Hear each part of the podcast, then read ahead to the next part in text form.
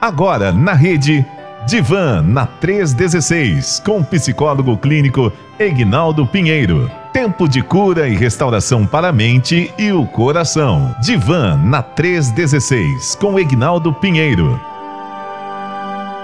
Quinta-feira é dia de estarmos aqui com nada mais, nada menos do que Dr. Egnaldo Pinheiro, é, que está aqui conosco toda quinta-feira no nosso bate-papo, né?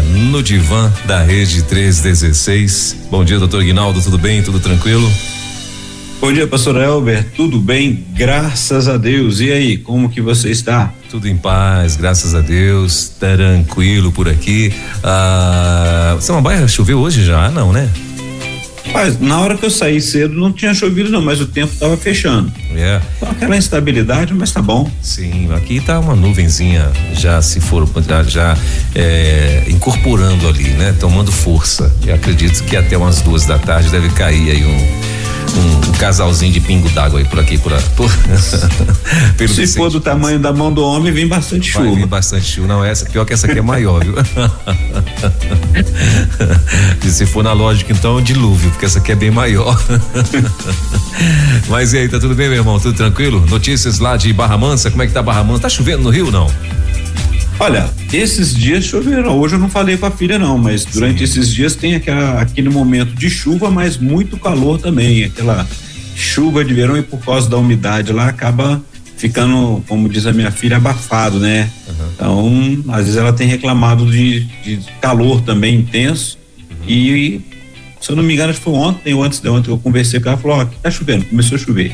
E tinha começado aqui também né? Então, foi um dia desse que eu tava em casa e ela falou, mas vamos lá, um dia eu vou lá chegar de novo para saber. Legal, muito bem. Bom, são 10 horas e 11 minutinhos, então, é, toda quinta-feira, você que está chegando aqui na rede, nós temos aqui esse bate-papo com o doutor Ignaldo Pinheiro, ele que é psicólogo, né? E está conosco aqui nesta quinta, como não é diferente de todas as quintas. Hoje nós vamos falar sobre o que, doutor Ignaldo? Vamos terminar aquele assunto do transtorno de borderline Sim. e iniciar sobre transtornos, como eu falei semana passada. Vou falar um pouquinho sobre os manuais que nós usamos para a questão de estatísticas, a questão da, da mental, né? Que é o DSM-5 e o CID-10, porque assim, quem vai ao médico e, e, faz um tratamento dessa forma, ele geralmente já chega e fala qual é a CID que ele tem, né? E a gente já fica pesquisando, a gente vai lá, olha, qual que é, a gente já vai sabendo porque o psiquiatra precisa colocar, vai e isso nos auxilia e vai também a questão da, da, da medicação, qual é o transtorno que ele tem ali, né? A gente sempre fala da questão de não ter, é, não cuidar dos, dos rótulos, né? E um dos cuidados, pastor Eva, que a gente procura ter também é que a pessoa olha lá e já vai no doutor Google, né? Aí vê uma opção de, de recomendações, o que acontece e fica às vezes temeroso, né? A gente sempre faz a curiosidade humana, faz isso daí, mas a gente vai trabalhando isso. No início, eu estava ouvindo aqui que tem né, uma, uma equipe até, a pessoa pediu, é, não vamos citar o nome, porque nesse horário a gente não vai citar o nome na, no divã, né? Sim. Mas tem uma equipe lá de de uma empresa de cabeleireiros, né? Eu pensei justamente nisso, estava ouvindo aqui, mandou um abraço para pastor Elber agora há pouco. Sim. E, e geralmente Maranata, no salão. Maranata, acho que é esse o nome do salão. Né? Isso, né? isso. Nosso abraço a todos eles. Eu lembrei porque no salão se conversa muito, né? Uhum. E às vezes, muitas vezes, a, pessoa que está ali como cabeleireira, ela, ela, ela deixa, lhe empresta o seu ouvido, a sua companhia, a presença, e a pessoa muitas vezes vai, desabafa e fala uma opção de coisa aí. Às vezes a gente fica na, cai naquela pergunta: o que que eu faço agora com tudo isso daí, né? Uhum. Tem que se tomar um certo cuidado, porque é, aquele que ouve muito, né? Se ele não estiver se preparando também, ela pode acabar somatizando, ok? Então vamos terminar um pouco sobre o borderline e vamos caminhando, pastor. Vamos dando sequência. Na semana passada falamos e eu e no finalzinho teve uma pergunta. Ou foi uma pergunta ou foi uma comparação que uma irmã fez e eu, eu tava no já tínhamos terminado o, o programa e eu ouvi que o pastor tinha falado, até mandei resposta. Pode mandar pergunta que a gente vai pesquisar. E se eu não me engano, a pergunta ou foi a comparação que ela quis fazer sobre a esquizofrenia e borderline, né? Sim. Se eram as mesmas coisas. Então, é, vou só falar qual, quais são a diferença ou qual o contraste de um para o outro, para que a irmã que estiver ouvindo, ela vai é, pensar um pouco e ver direitinho sobre essa a sua pergunta. A, a esquizofrenia, né? Ela é aquela patologia, aquele transtorno onde o que se faz presente ali na esquizofrenia são aqueles delírios, alucinações o que para alguns psiquiatras é, é positivo, né? Porque a pessoa está ali verbalizando ela e você tem como observar. E tem a parte negativa, que muitas vezes são a apatia, o desânimo, o embotamento afetivo, né? Que a pessoa fecha para si e você não sabe o que está acontecendo ali. Né? O, o, esquizofrênico muitas vezes ele entra num mundo que ele vai trazer aqueles delírios, vai apresentar e muitas coisas você vai trabalhando com ele, vai é, podendo sendo tratado. Ele tem uma vida normal e ele pode voltar ao seu, seu trabalho dependendo do grau em que ele estiver vivendo. Já no transtorno que nós estamos falando, que é um transtorno de personalidade borderline, né? O que prevalece, como falamos passado, na semana passada, são aqueles sintomas de instabilidade emocional e do humor, a sensação de vazio que a pessoa tem, né? Que é um vazio crônico, a baixa autoestima, ela pode ir para aquela questão da automutilação, então ela é, a gente vai trabalhando a questão do autoextermínio, né? Ela pode para automutilação, irritabilidade, a impulsividade, né? Que é aquela personalidade emocionalmente instável.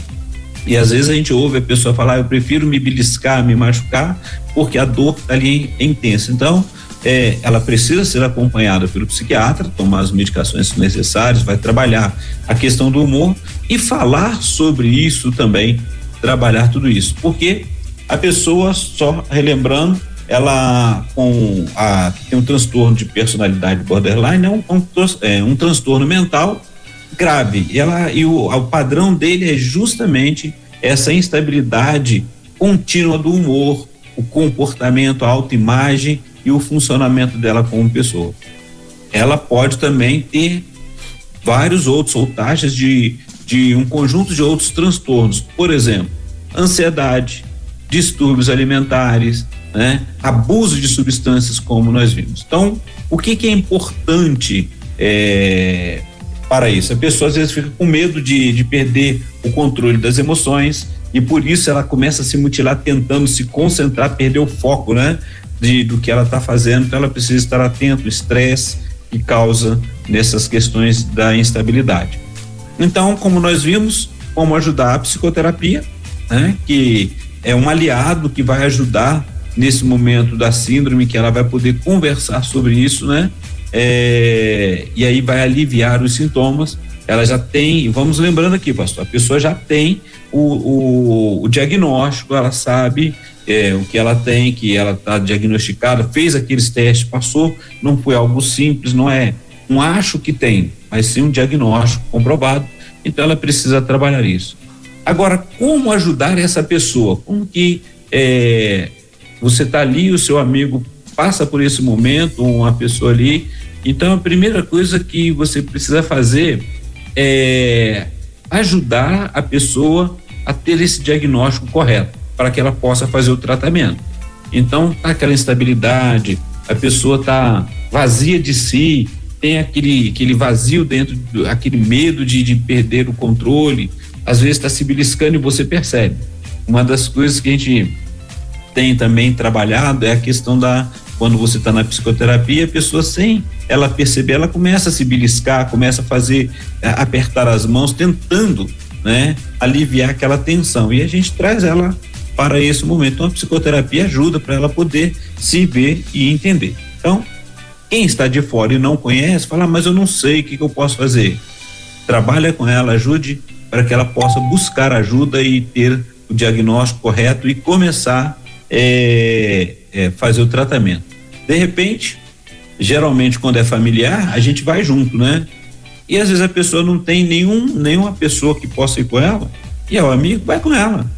Não acompanha procura acompanhar, procura estar junto com ela. Isso é uma forma de ajudar também, né? Uma outra forma de ajudar um amigo ou parente é a informação. Tudo que buscarmos de informação, ela é importante. Então você vai procurar informação, vai estar. Tá, você já foi com ela no, no, no psiquiatra ou no psicólogo. Conversou, começou a trabalhar, você procura as informações também para você conhecer. É claro, com toda a autorização da outra pessoa, porque ela vai saber que você está procurando isso, que você está procurando ajudá-la, né? É, a orientação do seu próprio, se você faz uma terapia, você pode procurar com o seu próprio psicólogo também e não é, ignorar os comentários que essa pessoa fala. Às vezes a pessoa fala assim, ah, eu tenho hora que eu tenho vontade de sumir, de acabar com a minha vida, eu tô passando, eu tenho uma vontade de pular de um certo lugar de altura ali. Comece a observar a fala. Repetiu isso algumas vezes? Procure, pede, leva a pessoa a procurar um médico, para procurar ajuda, porque ela pode estar realmente, é, não é que ela queira, mas ela pode correr esse risco. Então, essas são as formas de poder ajudar, além de ajudá-la também a, a, a, conversar com ela sobre. A gente faz aquela lista, né? De o que, que você gosta de fazer, como que você pode trabalhar isso daí, né? É, mudar o seu foco muitas vezes com exercícios também, tá? Então, estar atento sobre os eventos, o que que a própria pessoa ela sabe que pode desencadear, a gente chama de gatilhos, né? Que pode desencadear os sintomas. Então, é, procurar quando vê a pessoa em crise, espera ela melhorar, começa a estar estando ali presente para ela poder é, colocar para fora, conversar e não deixe de pesquisar sobre tudo isso, pastor. Então, isso assim a gente termina, que acaba também sendo quase igual às demais os demais transtornos, nos cuidados, a gente poder ajudar, é a pessoa que está ali fora, o que, que ela pode fazer? Estar presente. Pode dedicar um tempo. Isso dá trabalho, né? É, convencer o outro por buscar ajuda. Então, assim, você vai estar tá, é, é, auxiliando aquela pessoa e livrando ela, né? Ou talvez ajudando ela a não cometer nenhum desatino, em colocando assim é, popularmente, pastor. Muito bem. Uh, e, e, há uma, uma preocupação, né, doutor Ignaldo, uh, das pessoas uh, quando elas percebem um, um, por exemplo, algum tipo desse sintoma em alguém que elas conhecem e tal. E, e às vezes, quando o sintoma é muito como é que eu posso dizer, muito eminente, né, muito forte ou muito repetitivo, né, e tal. E às vezes a pessoa tem até dificuldade de chegar a, a quem está com sintomas e poder é, poder abrir para ela, né, doutor Ignaldo, assim, que ela de fato precisa prestar atenção naquilo que está acontecendo. Tem algumas pessoas que não recebem muito bem é, e o que que, que que, que, essa pessoa deve fazer, doutor Ignaldo? Assim, a, a, essa que convive com a que tem o sintoma, o que, que você acha que ela deveria fazer? Então, eu digo até não só dificuldade, mas muitas vezes, pastor, até medo mesmo. Sim. Que a gente tem aquele receio de perder a amizade, de acesso, falar. Né? É, não tem um é, para esse assunto, né? Exato. E aí, assim, a melhor forma é quem é mais próximo, quem tem percebido, é estar falando mesmo, chegar e olha, você percebeu que você trouxe essa fala várias vezes, por exemplo, a pessoa fala lá, ou ela está se beliscando, tá falando, você reparou que, que você tem feito isso, né? E uma das coisas também que a gente observa, pastor Elber, não é só, isso quando está bem gritante, como, como a pergunta do pastor, ela é bem pertinente porque é, está visível ali e o outro percebeu, a não ser que seja bem próximo mesmo porque muitas vezes a gente está no nosso mundo conversando, o assunto é comum, às vezes é uma brincadeira, e não percebe o que está acontecendo ali, a não ser quando é realmente bem próximo. E quem é bem próximo tem coragem de chegar e começar a pontuar isso, né? Ou a própria pessoa acaba soltando, falando alguma coisa e do que tem sentido, do que tem vivenciado. E, e aí, assim, você que está do lado, muitas vezes não percebe mas ter um ouvido, uma escuta atenta, isso é importante, né? A gente sempre bate papo, é gostoso conversar com, com pessoas, jogar conversa fora, mas geralmente o profissional ele está treinado, né? Para ele ouve uma fala, ele aquilo chama a atenção. Não que quando a gente tá, esteja conversando com os amigos, a gente fica avaliando, de jeito não tem alguns que brincam com a gente e falam, não fica me, me analisando, não. Não, não tô, mas algumas falas a gente consegue perceber que é constante, né? Então, é a hora de, de começar a intervir. E se você está ali perto e você percebeu ou é um familiar, fique atento. Chame essa pessoa, converse com ela e incentive até mesmo se for necessário, ir com ela a uma consulta, procurar é, ajudá-la. Isso é, um, é, o mais importante, pastor. Sim, muito bem. Bom, é, então podemos concluir o borderline, doutor Aguinaldo? Isso, hoje nós paramos aqui com borderline, com trans, que é um transtorno de personalidade, tá? É, e a gente já falou que geralmente é grave, a pessoa tem que estar atento, tem que cuidar mesmo por causa das questões que a gente sempre fala sobre a, a automutilação, o, o, suicídio em algumas datas, né? Uhum. Mas é importante a pessoa que tem, como a gente vai entrar hoje nos assuntos sobre transtornos, é, para a gente seguir uma sequência, nós vamos trabalhar é, esse período sobre transtornos depressivos. Eu estaria utilizando, como eu falei semana passada, os dois manuais que a gente tem, que a gente usa para pesquisa tanto na área da, da, da saúde mental, né? A gente trabalha a psiquiatria, os médicos também, que é o, o DSM-5, que é um manual de diagnóstico estatístico de transtornos mentais, está na sua quinta edição, é um manual esse americano, tá? E o que é mais comentado, mais falado, quando a pessoa fala assim, qual a sua CID? Né? Isso vai até quando a gente faz exame, leva pro, pro, pro nosso trabalho ali, eles perguntam, né? Eles, eles olham lá, às vezes a gente nunca presta atenção, né? Mas geralmente, e principalmente quando fala de transtornos, a gente vai colocando a CID, tem a CID lá, a gente procura saber e isso nos direciona quando para saber o que que o psiquiatra está fazendo e agora a gente vê a importância, né? Agora podemos falar um pouco mais, né? Porque com, por que que a gente fala para a pessoa procurar o psiquiatra? E muitos ficam assim, ah não, não quero tomar porque eu vou ficar topado, que eu vou, vou, vou é, ficar dependente. E nós já falamos aqui que muitas vezes a pessoa ela vai usar o resto da vida a medicação, pode acontecer, mas ela também ela vai ser trabalhada para o desmame, para é, o auxílio do seu dia a dia. Por isso a gente tem as redes de apoio. Por isso tem o CAPS, tem a, na rede da saúde pública, né, que a gente encaminha para poder trabalhar a questão da saúde mental com, com atividades, com exercícios e isso ajudar muito. Mas o que que acontece? Quando o psiquiatra coloca CID, já nos orienta também, e a gente já sabe disso quando eles sempre colocam, né? Quando nós pegamos o diagnóstico e observamos isso.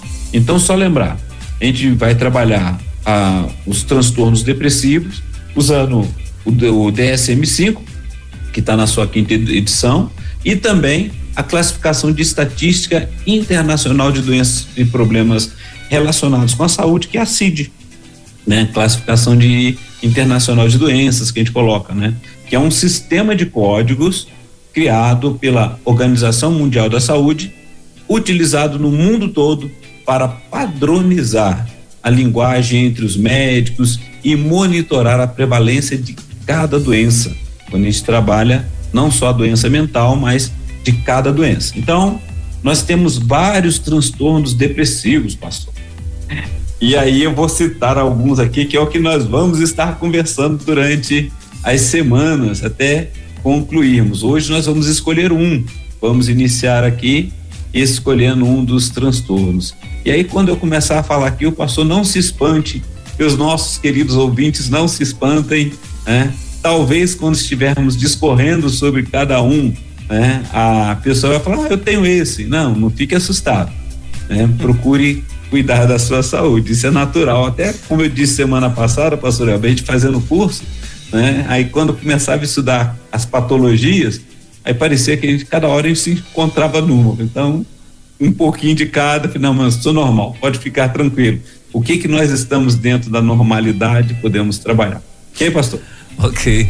É, tem uma brincadeira que o pessoal fala, né, que para justificar algumas algumas atitudes que a gente tem estranha, né, que todo mundo tem sempre uma atitude estranha. Fala, rapaz, de doido e louco todo mundo tem um pouco. Então.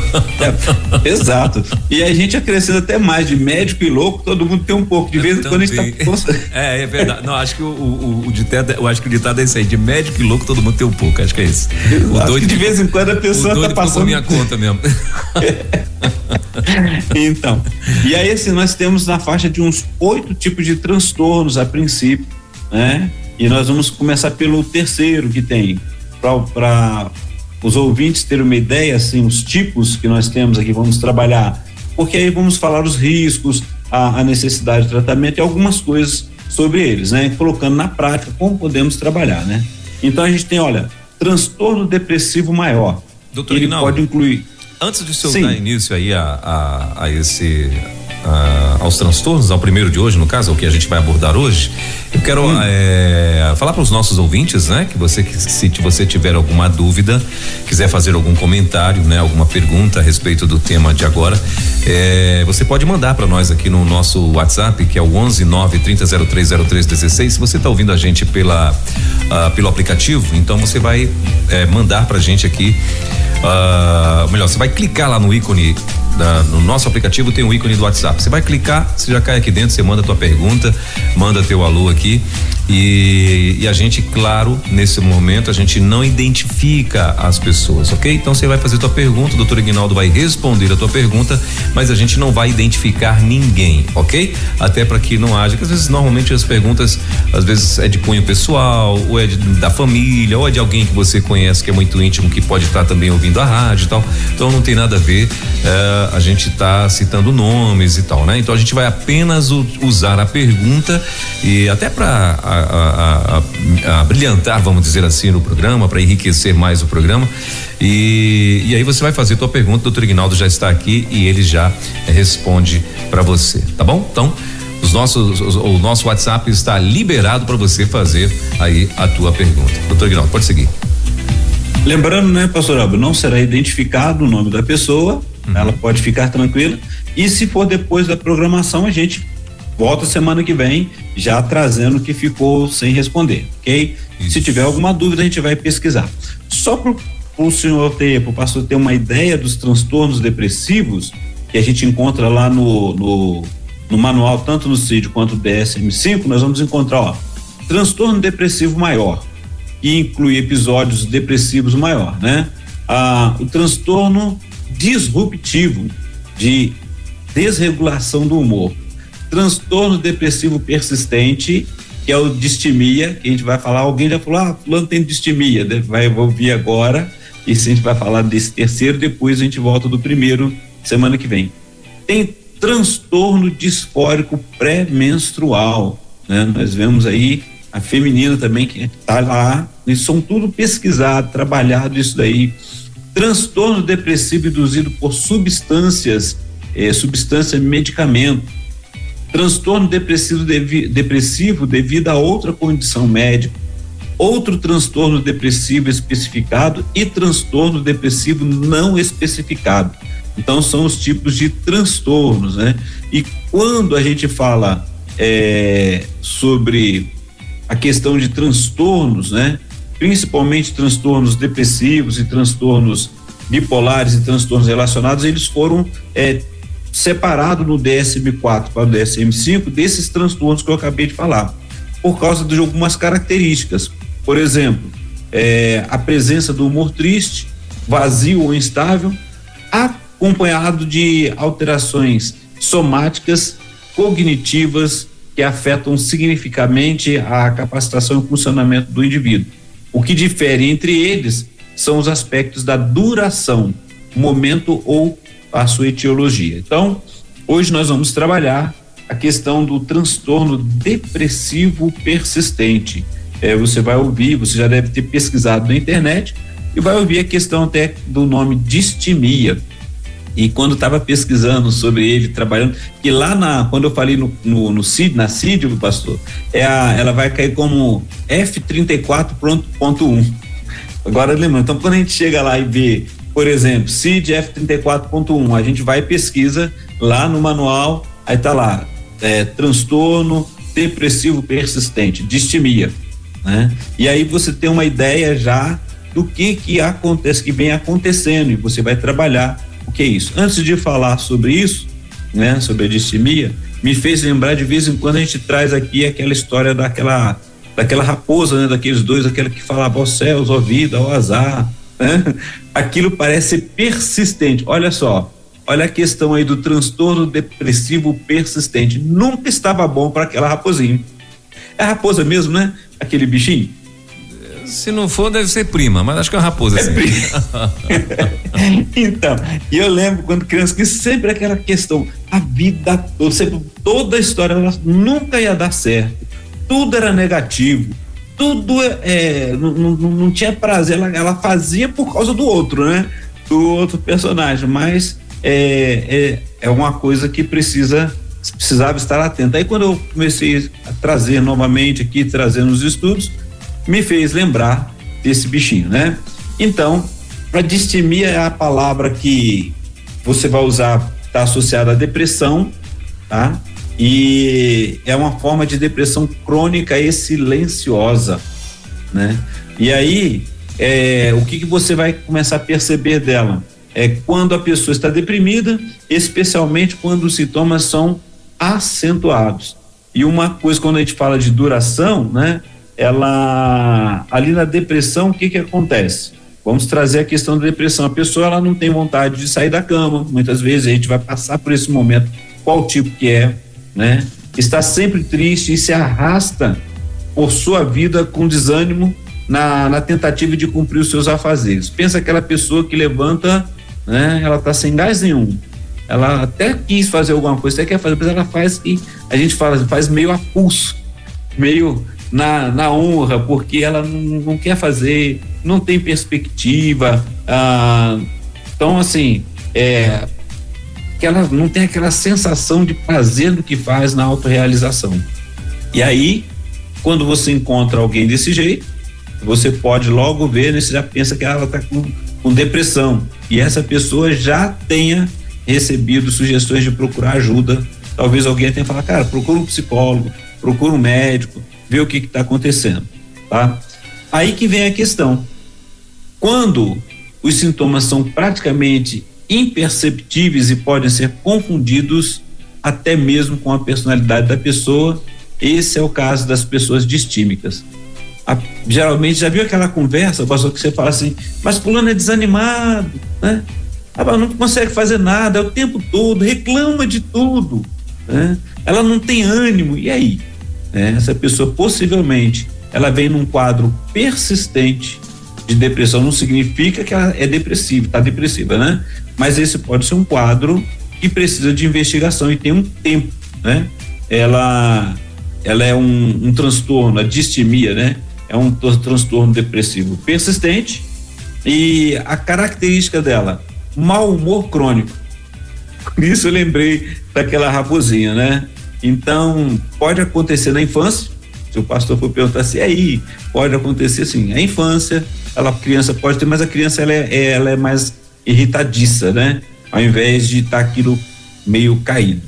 E tem um, um prazo, pelo menos dois anos, sem ter saído dessa condição sem você a pessoa ter dado aquela remissão, né? Alegre, tá conseguindo fazer, feliz da vida que está acontecendo. Não essa pessoa, quando a gente começa a investigar, ela tem aquele transtorno já há uns dois anos. Quanto tempo que você vem fazendo? E essa é aquela anamnese que a gente faz. Quanto tempo que isso está acontecendo? E ela vai falar, ah, mas já tem muito tempo. Começa a contar, aí tem ali uns dois anos direto é, de, de não consegue aproveitar a vida, não consegue ver nada de bom e talvez é, e aí a gente encaminha, né, para as pesquisas para procurar um, um, um cuidado é, psiquiátrico, psicológico e trabalhar isso daí. Já encontrou alguém assim, pastor? Rapaz, de vez em sempre a gente encontra, né? Ah, de vez em sempre a gente encontra sim, rapaz. É, doutora Aguinaldo, deixa a gente fazer uma correção aqui, ó. Nossa querida amiga Beth Couto, que é daqui de Brasília, ela é da Igreja Batista Memorial aqui de Brasília, ela tá lá, tá ligada com a gente aqui. E ela tá dizendo o seguinte, ó. É, o bichinho é uma hiena, não é uma raposa, ah. é uma hiena. Aí ela falou, inclusive, inclusive isso, é, essa é a ironia, né? Pois a hiena só ri, né? E a, e a é verdade, é verdade. Essa bichinha, uh, esse bichinho lá, ele fica todo tempo murmurando, reclamando, sendo que a hiena, é, a forma de expressão dela é tipo como se estivesse rindo todo tempo, né? Alguns pensam que tá muito feliz, aquela ali tava é. É, só reclamando. Obrigado a a nossa ouvinte aí, Beth Couto, né? Beth Couto, isso. Isso, o nome dela foi citado justamente pela ajuda que nos deu. Muito obrigado aí. E é justamente isso daí, né? É, essa hiena, né? Às vezes, às vezes a gente tá igual é, é, naquele, naquele personagem, né? A gente tá muitas vezes assim, pensando, é, e aí entram outras questões juntas, pastor, né? Sim. Primeiro, a pessoa pode estar tá, tá trabalhando, mas assim, aquele desempenho dela não é aquele desempenho que que vai além, né? Ela não consegue ser proativa, né? Então, aquele, aqueles momentos são difíceis, a autoestima aí é algumas coisas que vão mexendo, a gente sempre trabalha, né? Já falamos sobre a pessoa que tem uma autoestima baixa e a pessoa que é distímica, ela pode também ter essa oscilação frequentemente da sua é, autoestima. Você conversa com a pessoa, ela não se acha desde bonita até capaz de nada, ela não consegue. Então, muitas vezes ela faz e aí acaba se cobrando, né? Ah, o complexo de inferioridade é muito grande, tá? Ela nunca se acha adequada em alguma coisa, ela pode estar sempre, ó, é inadequada, é incompetente, é incapaz de, de até mesmo de ser amada, até de receber um elogio, ela não consegue é, receber, né? Então, ela é importante eh, a gente estar atento, né? Às vezes a pessoa se acha incompreendida, ninguém consegue me entender. Né? As pessoas eh, não, não sabem o que eu estou sentindo e nem ela mesma conseguiu dar conta. Então procure ajuda, né? E é importante eh, estar atento sobre essas questões, porque os pensamentos e as emoções elas influenciam. Imagine você com aqueles pensamentos sempre negativos, né? Sempre não vai dar certo né? e tudo é muito difícil, perde a motivação e a energia, né? E aí ela não consegue cultivar um estilo de vida saudável, tá? Então, é, você até fala, a pessoa está do lado ali, tem pessoas que vão chegar e falar assim, poxa, a gente tenta levantar aquela pessoa, ela não consegue, né? Não, vamos se animar, vamos colocar uma roupa bonita, vamos sair, e a pessoa assim, não tem ânimo mesmo. E isso não é, vamos lembrar, a, a esse transtorno depressivo, ele é, por isso o nome, ele é, é permanente, né? Ele já é há muito tempo, é permanente não, persistente. Vamos lembrar que ele pode ser mudado a condição, ele é persistente. Ele já vem há algum tempo acontecendo, é, vem vivenciando. Se você pesquisar, você vai encontrar até Dr. Drauzio Varela falando também, ele um dos que também trabalha a questão médica, encontrar psiquiatras, vamos, vamos encontrar pesquisas sobre isso. Então, ela, ela é um transtorno, como já, já falamos, persistente. Tem muito tempo? Você viu um seu amigo que está desse jeito há muito tempo? Então, procura a vivência. Por exemplo, quais seriam os sintomas, pastor, desse, desse transtorno? Já falei o tempo, né? Ele tem que. É uma prevalência de pelo menos dois anos sem ter remissão. Quando a gente fala remissão, é sem assim, durante esse período de dois anos, quando a pessoa se dá conta e outros que estão próximos percebem, ela nunca, ou seja, durante esses dois anos, em momento algum, ela se viu bonita, ela se viu bem, ela conseguiu investir e conseguiu crescer. Talvez é, tenha até se decepcionado com alguma coisa. Não, essa pessoa, ela, durante pelo menos dois anos, o tempo todo foi se queixando, desde a sua aparência e sua autoestima, até de tudo que está em volta de si. Ela parou de trabalhar? Não, ela está às vezes no trabalho ali. Só que ela não consegue, ela, ela vê o outro ganhar as promoções porque o outro é proativo, está sempre animado, está conseguindo e ela tem capacidade. Não é que não tenha capacidade, ela tem capacidade, ela pode resolver, ela pode fazer. Mas por falta de ser essa pessoa que está ali à frente e dando conta, o outro vai à frente dela. Chegou há poucos dias e foi promovido no trabalho, por exemplo. E ela se sente agora, tá vendo? Ninguém me valoriza, eu não consigo mesmo, é, daí eu, melhor eu sair de serviço e começa aquela questão, não consegue dar conta. E a pessoa tá naquela queixa. Procura lá, procura ajuda, né? E aí nós vamos ver os sintomas. Dá para chutar algum sintoma aí? é, olha, doutor Ginaldo, é, eu acho que é, é, eu acho que cada, cada, cada dia, né, vamos dizer assim, do ser humano, é, ele pode ter o seu momento, né, vamos dizer assim, o seu momento de de ah, sei lá, de desesperança, né? Eu acho que tem tem situações que você vai dizer, poxa, né? Eu acho que não vai dar certo, tal. E aí alguém chega com você e dá aquela animada, né? Então um dos, pelo que o senhor está falando aí, um dos dos é, sintomas, vamos dizer assim, seria esse. Mas, né, não é, isso não significa que, por exemplo, eu fiz isso hoje, né? Eu, eu dei uma eu dei uma titubeada hoje, não significa, né, doutor Ignaldo, que eu já tenho esta síndrome, não é isso? Uh, isso eu teria que ser uma pessoa assim, persistente, ou seja, igual a raposinha ali, tá todo dia mesmo é, dizendo que vai dar errado, que vai, né, que as coisas não estão acontecendo e tal, não é isso? E o prazo que, que eu falei aqui, ó, pelo menos para distimia, para esse transtorno, um, pelo menos dois anos. Para criança, um ano, um ano direto. Dois anos Mas para o adulto, é, dois anos direto, ela não consegue ver perspectiva nenhuma. Meu Deus. Né? E aí a gente faz assim, para poder, vamos lembrar, quando a gente fala dos, dos manuais e da, da, classificação da CID, tanto quanto do DSM-5, é, eles, a gente tem um conjunto que precisa ser avaliado. Ou seja, pelo menos uma quantidade X daqueles sintomas, uns cinco pelo menos persistentes.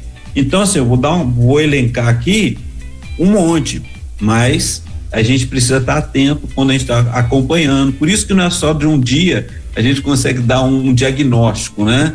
Então a gente vai junto com o psiquiatra, procura saber quais são os sintomas, as patologias. Então, por exemplo, nós já falamos de um, do mau humor, né?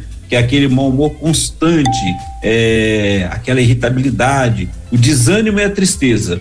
Geralmente a pessoa tá ali, tem uns que só tem aquela tristeza e o desânimo vai batendo também, né? Tem uns, olha só que coisa interessante, que o apetite reduz, outros aumentam, outros ansiedade, porque entra a questão da ansiedade. E aí ela, né, tá ali, e aí se, se vê feia, porque, ou feio porque o peso aumentou e fica aquela dificuldade. Então, o que que tá acontecendo?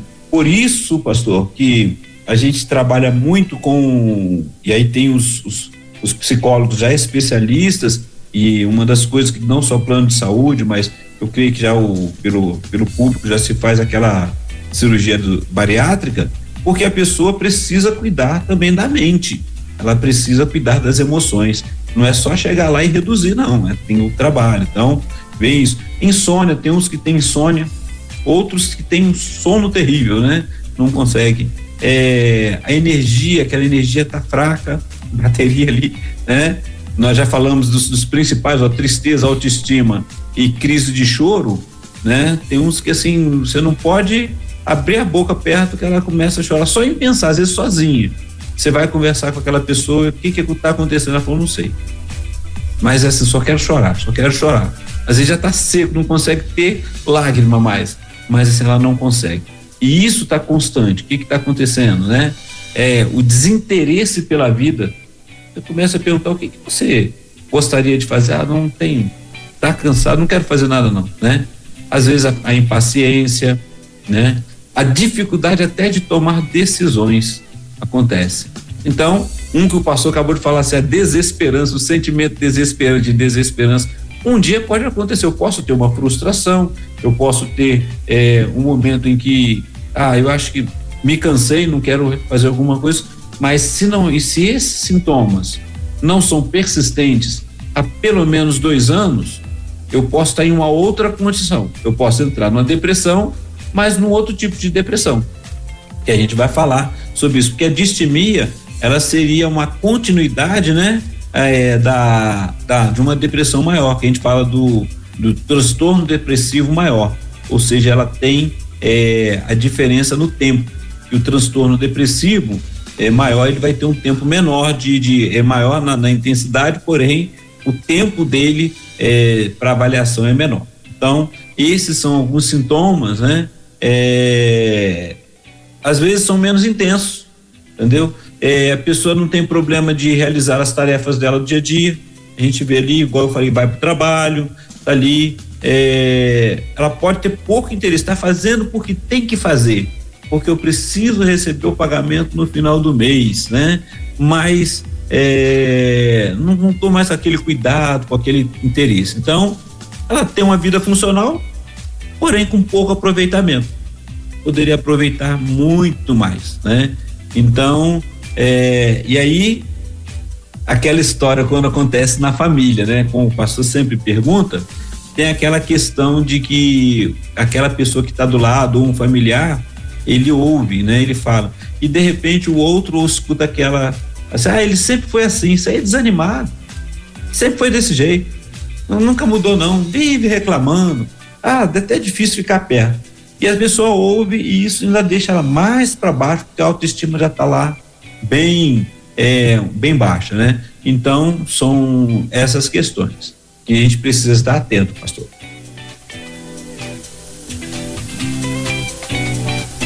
Pastor Elber, me ouve? Então a gente vê isso daí, continuando aqui, depois você me interrompe aí, por favor, né? Tá. Doutor e aí, se a pergunta é... fosse, existe tratamento? Sim. Doutor Ignaldo. Todos, sim. Tá me ouvindo? Deixa eu falar Tô coisa. Tô te ouvindo. É, eu queria, eu, antes do senhor continuar aí, eu queria só falar uma coisa. Eu queria perguntar uma coisa pro senhor aqui que eu que, que eu estava esperando o senhor concluir para poder perguntar. Uh, qual o perigo, por exemplo, que o perigo de vida? Existe um perigo de vida? Por exemplo, a pessoa que não cuidar disso, que ah, tá levando, vai deixar, né, uh, esse esse sintoma, né? Ela vai vai aprender a lidar com esse sintoma, enfim, não sei. Mas uh, o senhor acha que existe um risco de vida para ou risco de morte, né? Porque risco de vida não tem, mas risco de morte. é, uma das coisas que a gente sempre fica atento é que toda questão, todo transtorno depressivo, ele tem os seus riscos.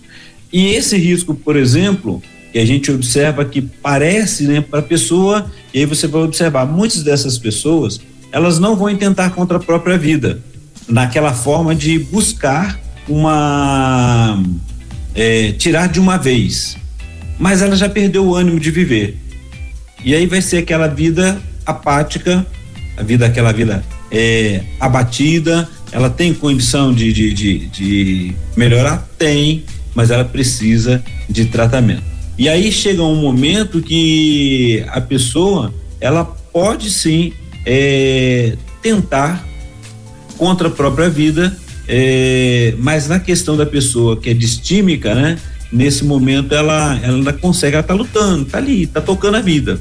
Ela não pensou, não passou pela cabeça dela, igual aquelas questões depressivas que a pessoa assim, ela não, não quer mais, ela quer acabar com a própria vida. Tem risco? Tem. Né? É uma questão de saúde mental, ela precisa estar trabalhando sim, pastor. E aí a gente precisa estar atento. Por isso que quando a gente está próximo, igual eu estava falando, o que que acontece? Às vezes a pessoa fica ouvindo o tempo todo, ah, isso aí é desanimado. Isso aí não faz nada, não consegue. Então, se ela perde emprego, o que, que ela pode fazer? Ela pode é, tentar buscar refúgio em drogas, em outras. E é o que ela está fazendo com a vida? Destruindo com a própria vida. Tem pessoas que, olha só o álcool, como que ela faz, muitas vezes com a pessoa, né? A pessoa fala assim: ah, eu não tenho muita coragem, eu prefiro beber alguma coisa para poder ter coragem. Olha só. Então, ela ela está buscando prazer em outras coisas e não nela mesmo. Então, o primeiro detalhe é buscar sim, é buscar ajuda para que possa sair daquele humor irritadiço, sair daquela impaciência, é, poder lidar, né, com os, as outras pessoas à sua volta. Então, ela tem um prazer na, na, na no seu dia a dia, um, um humor mais positivo, mais alegre, razão para viver, para estar junto, para estar com os amigos e não ficar se fechando, né, se embotando e sumindo. Então, acabando com a própria vida. Então, os riscos tem. Sim. Né? Muitas vezes ele, ele, nesse persistente, já, olha só, ele já está, quando foi diagnosticado, o mínimo que a gente fala são dois anos. Agora imagine se isso vem desde a sua adolescência. E a pessoa já tem lá seus 30, 40 anos. Que vida produtiva teve? Ela vai parar e vai falar assim: minha vida não vale nada. E muitos vão fugir para outros outras formas de trazer alegria. Então, como a drogas ou alguma alguma o álcool ou a próprio medicamento. Mas a, a, a distimia, como já disse, é um transtorno persistente. Ele está ali. E é uma pessoa que vive sem prazer. O que é pior do que viver sem prazer, né? Sem se reconhecer, sem olhar para si mesmo. Então, o que, que essa pessoa precisa? Precisa ser acompanhada. Aquela pessoa que ouvia desde a sua adolescência, seja o menino, seja a menina, é, desde a sua adolescência, ah, isso daí não, não vai dar em nada, não, não, gosta de nada, não faz nada, não estuda, não. Tá ali, só fica enfiado dentro do quarto, não faz, a gente ouve muito, né? E a pessoa tá ali ouvindo. E que se ela tá com a autoestima já prejudicada, ela vai fazer o quê? Vai falar assim, é, pra mim não tem jeito mesmo não. Não, não serve, não, não consigo é, identificar. Então, olha só, a gente precisa, ela precisa de acompanhamento para poder começar a modificar os padrões de comportamento, né?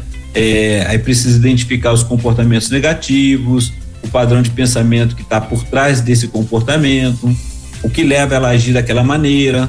E tudo isso vai sendo trabalhado através de, de psicoterapia, em que ela vai ser estimulada a pensar sobre ela. E aí ela tem que fazer uma escolha. Qual é a sua escolha?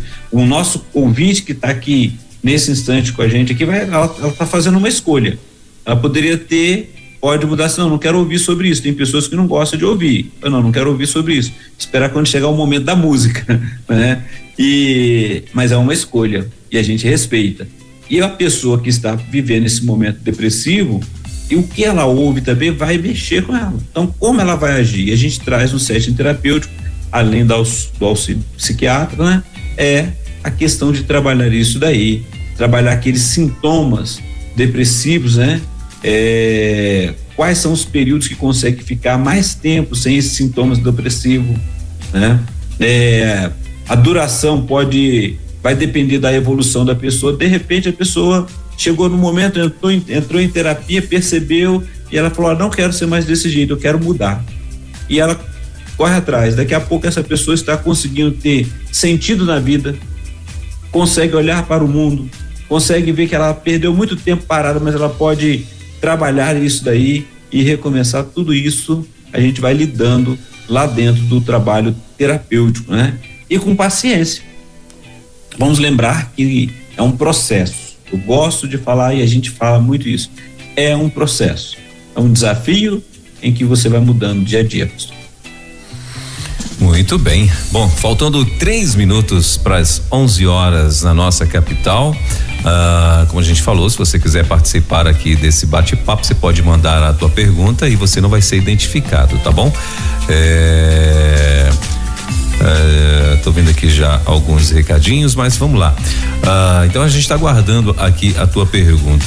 Agora, é, doutor Guinaldo, ah, uma, uma pergunta também curiosa: existe uma uma uma preferência, vamos dizer assim, por sexo da, de, de doença, principalmente da, dessa da, da eu esqueci o nome da, do, do, da, do, do, do, resumo. Trans, a distimia, né? Distimia. distimia é o, a, a sigla, seria uma sigla, né? Uh, é, a distimia é o nome mesmo, né? Sim. Que é o transtorno depressivo persistente. Ah, né? E aí já tá lá assim no, no, lá no CID, né? Distimia. Sim. Né? E, e a questão do sexo, o que que acontece? A gente sabe que as questões hormonais do sexo feminino acabam em alguns momentos afetando bastante. Então, é, na hora que a gente observa aqui, na, na, a gente vai pesquisando, ele vai falar sobre a questão de que pode acontecer na questão no, no organismo feminino, mas por questões hormonais. Mas essa questão da depressão, da, no caso da, da distimia, ela até mesmo que a gente vê assim persistentemente, ela a, a equivalência são poucas, né? A gente vai observar pode acontecer mais na questão feminina por causa dos seus hormônios, por causa de várias outras questões é, do organismo feminino. Mas tem, tem criança, adolescente e nos homens também, sem problema nenhum. Sim. Acontece. E, que acaba sendo problema assim, né? Sim. E, e o senhor acha que Uh, o senhor acha que pelo fato de, de uh, uh, as mulheres né, serem mais é, reincidente em mulheres e tal, é, tem como prevenir isso ou não? Ou, não, ou a gente tem que estar tá mesmo sempre remediando ou combatendo de alguma forma a, a esta, esta síndrome? É, a realidade que assim, quando a gente fala da questão mental, é, a não ser que seja alguns que tenha que aconteça na família, igual nós falamos de esquizofrenia, que na família às vezes tem essas questões, a borderline, a, a alguns transtornos assim, a gente que vai trabalhando antes. Mas geralmente, pastor, o que que acontece? É quando a pessoa, a gente percebe que a pessoa já está vivenciando. Às vezes dentro da casa, tem na família, as pessoas são todas animadas, elas trabalham, elas estão investindo naquela correria e um, um da família pode ter é, momento depressivo. Observou? É o momento de se trabalhar. E mais uma vez eu vou falar, a gente em família corre o risco de nem perceber, porque tá todo mundo correndo para alguma coisa, fazendo alguma coisa, chega a época da escola, chega e muitos desses casos quando é em criança e adolescente é observado na escola. Olha o auxílio dos professores, do, do, do pedagogo, daqueles que estão ali, como que ajudam. Um professor que está aí, igual nós temos é, alguns professores ali que nós já conhecemos, já deram até um bom dia hoje aí para o pastor, né, para a equipe da Rede 316. Muitas vezes essas pessoas estão trabalhando e percebem isso acontecendo. Agora, pode acontecer também, até mesmo na, na, na, na, na, na, equipe discente, ou seja, é, o adolescente. Dos, usou, fugiu agora aqui, nossos professores, a equipe profissional, né?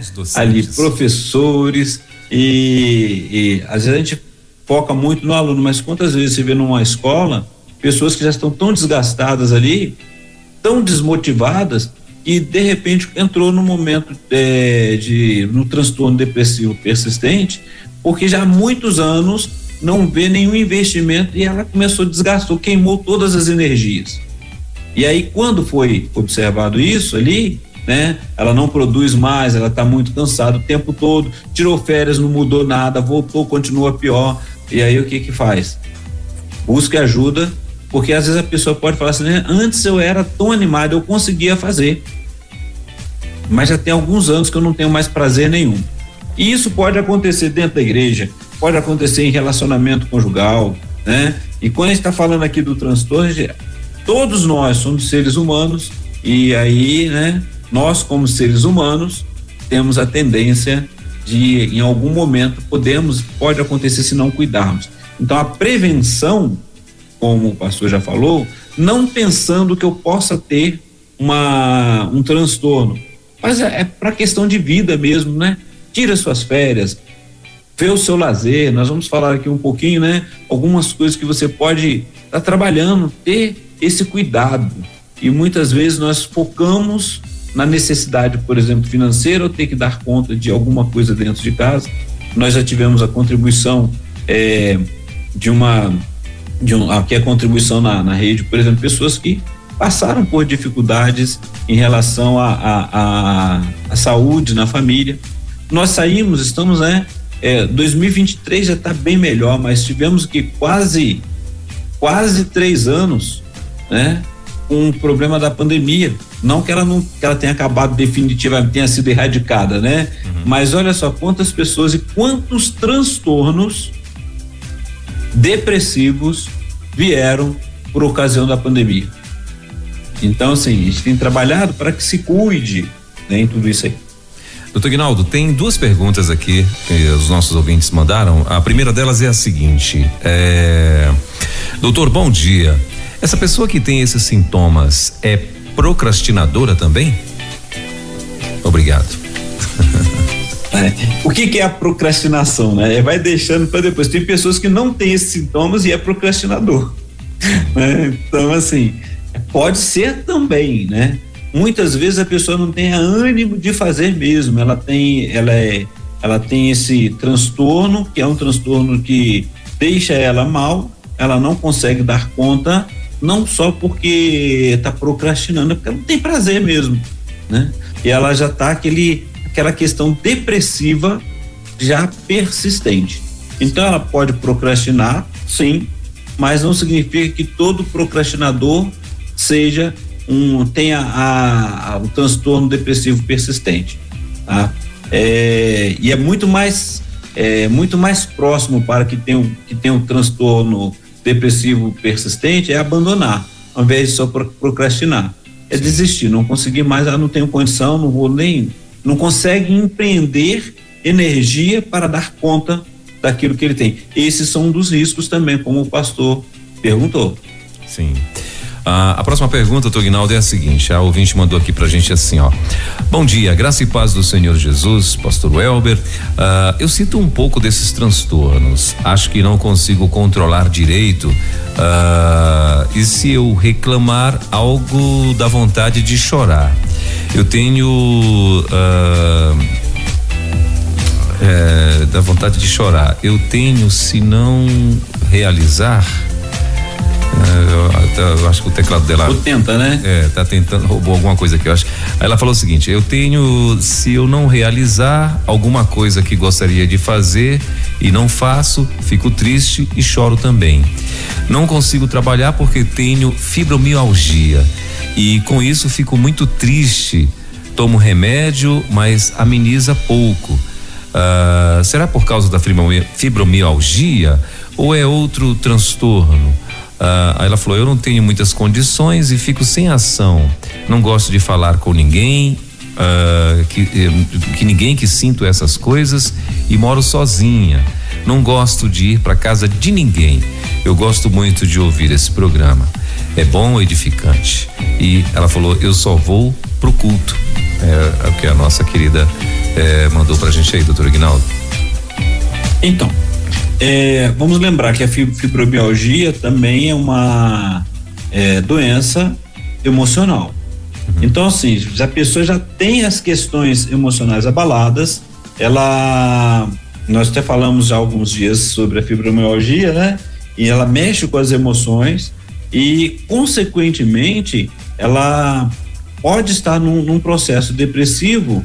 É, e aí o que nós falamos é seguinte: ele é persistente, ele tem mais de dois anos isso, é esse sentimento, porque muitas vezes a gente está tão angustiado, tão entristecido que só em pensar já chora. É uma realidade. Então a gente vai estar tá falando sobre os transtornos depressivos. O que eu digo para essa irmã, para essa ouvinte, é que busque ajuda, sim, né? É, ninguém é super homem, vai, vai sentir. Né, é, não pode se isolar. Vai sentir dor. Quem, quem tem fibromialgia, ela sente muita dor é realidade. Mas assim, há tratamento, há medicamento. Ela falou sobre a questão do, dos recursos. Pode demorar e a gente sabe disso, mas a questão da saúde, da, da saúde pública, procura ajuda, tem especialistas e procure é, trazer ânimo mesmo com a dor, né? Às vezes a gente tem que persistir, tem algumas coisas quando ela quando ela mudar o estilo e eu creio que o pastor mesmo já deu esse exemplo bem né, de um familiar, Sim. quando muda, mudou o estilo de vida e buscou e até mesmo aos poucos conseguiu fazer exercício, ou seja, quando a mente abriu e mudou ali, veio a, a o momento da restauração do cuidado. Então Sim. tem cura, tá? É, as medicações não são baratas, não vou negar para você. Toda quando a gente tem pouco recurso, tudo fica muito difícil, mas não deixe que isso, é, que essa condição piore suas emoções e a dor que você sente por causa da fibromialgia. Graças a Deus que você está indo ao culto e vai, mas procure uma companheira de jogo, de oração, que queira também possa te ajudar. Outro detalhe que a gente precisa muito estar atento, e aí, pastor, olha só, eu quero agradecer de coração a irmã que está é, colaborando nesse momento. Porque muitas vezes estamos próximos e nós não falamos. E aí eu vou usar aqui um texto, lembrar que tem um texto bíblico que fala se a gente está tá, tá enfermo, busque ajuda, né? Para que haja oração, para que haja o cuidado. E a gente precisa sim falar, é, não é ficar, a gente fica com medo de estar reclamando, mas é dizer, olha, eu tenho, né? Como a senhora acabou de falar, tem a fibromialgia. O que que podemos fazer para ajudar, né? O que que pode ser feito, até mesmo para poder trazer alegria a esse coração, né? E, e dar conta e doutor Guinaldo, assim, e às vezes também tem a questão do, da, da vergonha, né? Às vezes as pessoas ficam envergonhadas de expor a sua dificuldade, de expor, de expor a sua limitação, né? Só que assim, Uh, acima de tudo, viu, querida? Eu quero também, né, e mais uma vez agradecer pela senhora estar compartilhando isso com a gente, mas assim, eu quero também dizer para a senhora que a, a, sua saúde está acima de tudo, né? A vida está acima de tudo. Então, uh, se necessário for, a senhora se expor, né? Uh, para, claro, para pessoas que a senhora sabe que vai contribuir de alguma forma para a sua melhora, para a sua saúde, né? Então faça. Eu já vi, doutor Ignaldo, nós já tivemos casos assim sendo é, mais, mais extremo, vamos dizer assim, mas a pessoa por vergonha, por exemplo, nós tivemos já casos, e muitos casos, às vezes a pessoa está num restaurante, tá ali é, comendo, né? E, e aí ela, sem querer, engole um, um pedaço de alguma coisa que tampa ali o seu glote. Aí o que é que o cara faz? Ele fica tentando forçar, tentando tirar, não consegue tá perdendo a respiração. Aí muitas das pessoas com vergonha levantam-se e vão pro banheiro. Né? Para tentar fazer aquilo no banheiro, porque, né, tá no restaurante e tal, e o cara não vai ali de repente fazer um alarde, né, e tal. Aí ele vai pro banheiro, só que quando ele chega no banheiro, acabou a respiração, ele vai desmaiar e vai morrer, né? E quando vê, quando alguém chegar lá, tá lá, o cara tá lá, tá morto, morreu engasgado porque tava teve vergonha, né? Então diga-se de passagem, inclusive, se isso acontecer com você, que a gente já viu várias situações, melhor, já viu não, soube, né? De várias situações assim, aqui em Brasília mesmo, numa churrascaria aconteceu exatamente isso um rapaz estava com algumas pessoas, acho que amigos e tal, foram almoçar no momento ali de, de confraternização deles e aconteceu isso, ele levantou, foi pro banheiro e morreu no banheiro e quando as pessoas chegaram lá já estava morto, né? E então assim, e justamente por conta disso, vergonha de se expor, né? Isso é um caso bem extremo, mas é, que nós tenhamos essa essa tranquilidade, né? De se o caso for vergonha, né, minha irmã, em nome de Jesus, né? Procure seu pastor, procure ajuda, né? Procure mesmo as pessoas, procure um, um, um, psicólogo, né? Procure mesmo pessoas que a senhora vai. Agora assim, não, não deixa, no, não se isole, por favor, porque senão não vai ser legal. Não é isso, doutor Aguinaldo? E tem mais, tem mais uma, uma, tem mais duas perguntas aqui, doutor Aguinaldo, que chegou pra gente. A primeira, ela, perguntas ou comentário, né? Você quer acrescentar alguma coisa, não, né? Ah, a pergunta é a seguinte. Melhor, a, o comentário, a pergunta, não sei, enfim, ela está dizendo aqui o seguinte: tenho um filho que passa por tudo isso. Isso nos entristece mais ainda porque convivemos longe. A família, é, que é fundamental nesse momento, não pode dar a assistência devida. Aí eu acho que ela quer saber o que fazer nesse caso, doutor Ignaldo. Ok, dependendo da idade, se ele trabalha distante e temos o WhatsApp, tem um momento, tem a, as teleconferências, aquele momento de encontro que pode ajudando, vai perguntando, vai, vai falando com ela como é que você está. Mantenha sempre alerta que essa pessoa precisa procurar ajuda, né?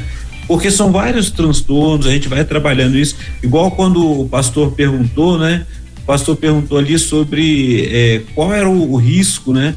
Um dos riscos, por exemplo, da pessoa que tem a distimia, já tem muito tempo, de repente evolui para uma depressão maior e ela tira a própria vida. Ela já tem tanto tempo que ela não consegue resolver que ela cansou, né? Então, assim, chega um, um dos dados que pode acontecer. Então a, a, realidade é procure, converse. Ah, meu filho está lá. Se você fica sofrendo aqui, não adianta, né? Você vai ficar sofrendo mesmo. Procure, entre em contato, converse como é que está, exija, fala, olha, eu quero saber se você está indo é, procurando os médicos, procurando é, tratamento e com paciência, né?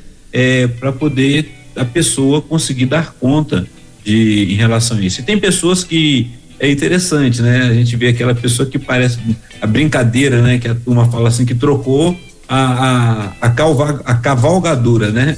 Ou trocou ali os sapatos, né? A pessoa ela, ela pode ser ríspida com o outro. Você vai tentar, e esse é um dos medos que a gente conversou ali, né? Uhum. Que a pessoa às vezes tem, ah, não vou falar nada não, porque aquela pessoa já vem com uma, assim, a tolerância dela é zero, ela já dá logo uma patada na gente. E aí, se você tem percebido, questão é ter paciência. De vez em quando falar, você tem percebido que você tem sido áspero na, na hora de responder, eu fiz uma pergunta ou qualquer coisa, e começar a trabalhar a consideração dos comportamentos dessa pessoa, né? Sim. E é porque muitas vezes é um grande amigo, é uma pessoa, e a gente leva muito para o pessoal. A gente que trabalha com, com a, gente, a questão da saúde mental, então a gente sabe muito bem que tem vezes que a pessoa chega ali no setting terapêutico e é aquele momento assim que ela foi pega no laço, vamos dizer assim.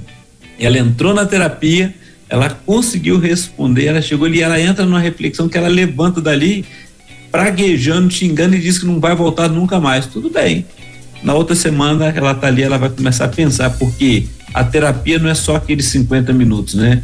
É por isso que a gente trabalha os 50 minutos ali no encontro semanal, quando a pessoa ela está em condições assim de enfrentar, e o restante ela trabalha durante toda a semana, porque aquilo vai martelar na mente dela. Ela vai trabalhar durante a semana, vai começar a observar quando é, a gente desafia a pessoa a olhar como é que ela é no trabalho, como é que ela é em casa, como que está acontecendo, às vezes na igreja. Tem pessoas que realmente, passou na igreja, elas vão, fazem o que é necessário, mas não quer conversar com ninguém. Ela só vai ali porque, assim, é serva do Senhor, ela é, é fiel, ela é uma boa pessoa, é excelente, mas assim, não consegue nem responder ninguém. Não é por vergonha, não, né? Se insistir, ela vai dar patada mesmo ali dentro e ela não quer fazer isso, e aí ela se sente mal. Então, são questões que vão acontecendo, né? Podem Sim. acontecer. Uh, doutor Ignaldo, tem mais uma outra, uma outra. Na verdade, aqui é um testemunho, né? Mas é bem, bem é, propício. Nos ajuda. É. A pessoa está dizendo assim, ó. Eu estava com alguns sintomas desses, sem ânimo para nada e muito cansaço físico. Estava indo para o trabalho e outras coisas só por obrigação. Fui para uma consulta com, com a ginecologista e ela me ofereceu a reposição hormonal. Agora estou bem era o início da menopausa, a tal do climatério. E ela falou Isso. que já faz um ano que ela está fazendo essa reposição, né? E tá bem, né? Às vezes achando que ah, ah, quando começa esse, esses sintomas e tal, às vezes a pessoa bola, vai pro doutor Google, não toma uma atitude. e não, mas não foi o caso aqui da nossa querida irmã. Obrigado, querida, pela tua participação. E sabe o que, que nos ajuda muito doutor pastor Elber, é, quando a pessoa ela observa isso, porque o que que acontece? Primeiramente a pessoa vai aos exames médicos. Quando faz todos os exames e persiste, geralmente os médicos falam procura um psiquiatra, procura um psicólogo, você precisa de ajuda. E quando chega pra gente, a gente sempre está perguntando também como é que estão os seus exames, porque muitas coisas podem ser orgânicas no caso dela, e acontece com homens também, né, que precisam de estar atentos. E a gente vai falar, ela, a pessoa não tem ânimo, ela não está conseguindo. Ela tem que observar se é, se é uma questão mental ou quando está com a gente, a gente vai pedir como é que estão os seus exames. Você tem feito acompanhamento, fez, como é que você está vivenciando tudo isso? E depois vamos trabalhar então a questão mental, porque ela vai muitas vezes e a gente pede auxílio para que acompanhe com psiquiatra também e depois a gente vai trabalhando com o psiquiatra para que haja o desmame da medicação e ela já está bem, ela possa fazer isso. Então, olha só, ela foi a, a ginecologista, ela procurou né, fazer tudo, a gente pede para as pessoas de uma certa idade também, com os geriatras e tudo, para que façam as reposições, estejam atentos. A gente incentiva, né, uma das formas que você pode trabalhar é é, exercícios físicos, porque vai ajudar o organismo, o organismo precisa. E a atividade física, dentro do, do, do padrão orientado pelo médico e tudo, você é, se sente melhor e o organismo reage. Então, o que que acontece? A mente vai ser trabalhada e daqui a pouco você não está mais fazendo, vai esperar surgir uma outra demanda para poder ir na psicoterapia.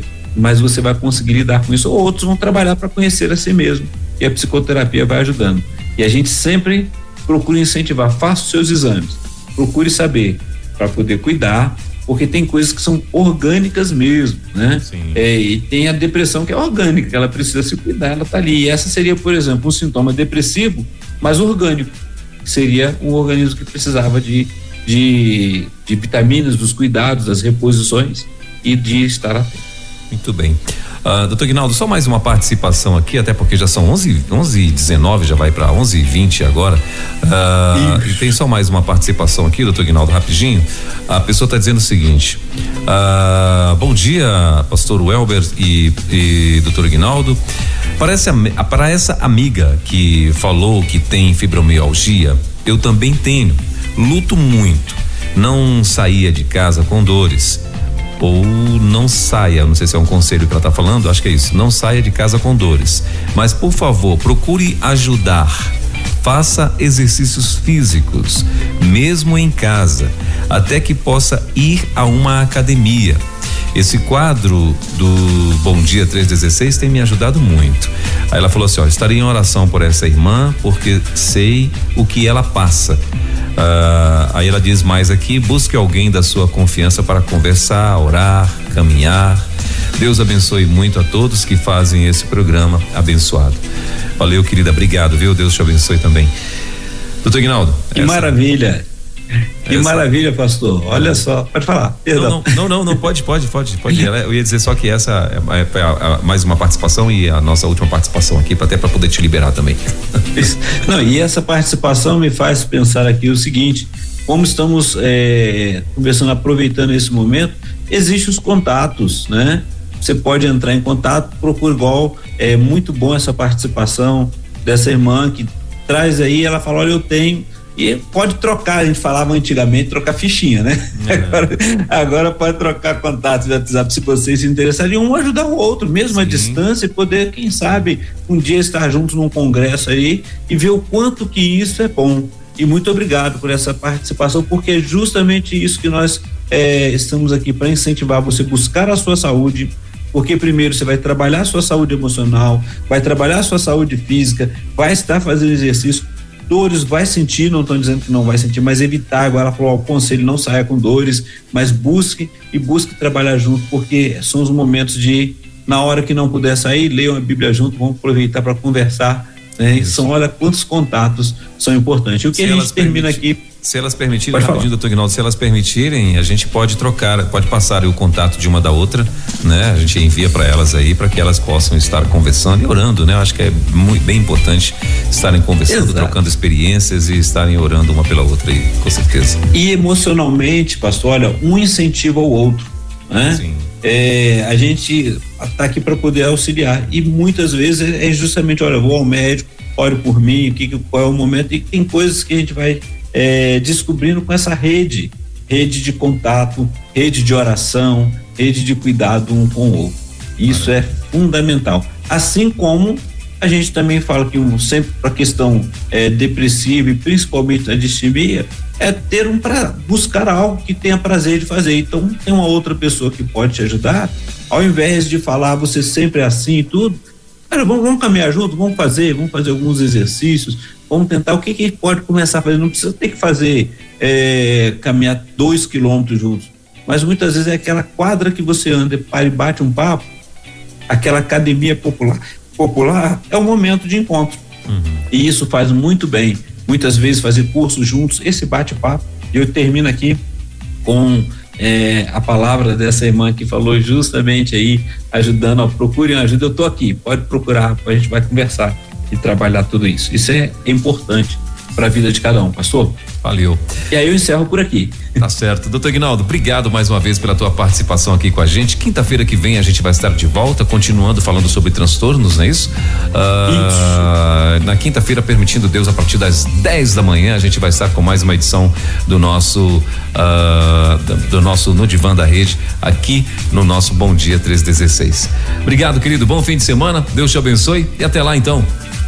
Até lá, pastor Elber. Então, semana que vem vou trazer o transtorno depressivo maior, tá? Opa. E a gente vai trabalhando, lembrando que tudo isso são os episódios, o tempo que vai acontecendo e o que que acontece, o que que tem que se tomar cuidado e todos eles a gente precisa tomar cuidado. Saúde mental precisa ser trabalhada, precisa ser cuidada. E fica um abraço aí a toda e todos da equipe da Rede 316, pastor Elber, um prazer e as no, os nossos ouvintes contribuíram conosco. Um grande abraço, muito obrigado pela participação de vocês. Tendo alguma sugestão, a gente interrompe estiver falando e vai trabalhando a sugestão que tem. Por exemplo, né, que a gente vai procurar saber, pastor, é, existe depressão na igreja? Pode acontecer na, entre membros, quando a gente fala igreja, pessoas que estão na igreja? Será que isso pode acontecer? Então a gente pode trabalhar isso futuramente também. Maravilha. Doutor Guinaldo, obrigado, querido. Deus te abençoe e até quinta-feira, se Deus quiser. Até quinta-feira, se Deus quiser. Um abraço a todos. Valeu. Você ouviu Divan na 316 com o psicólogo clínico Egnaldo Pinheiro. Ouça o podcast Divan na 316. Tempo de cura e restauração para a mente e o coração. Acesse agora a nossa plataforma rede316.com.br.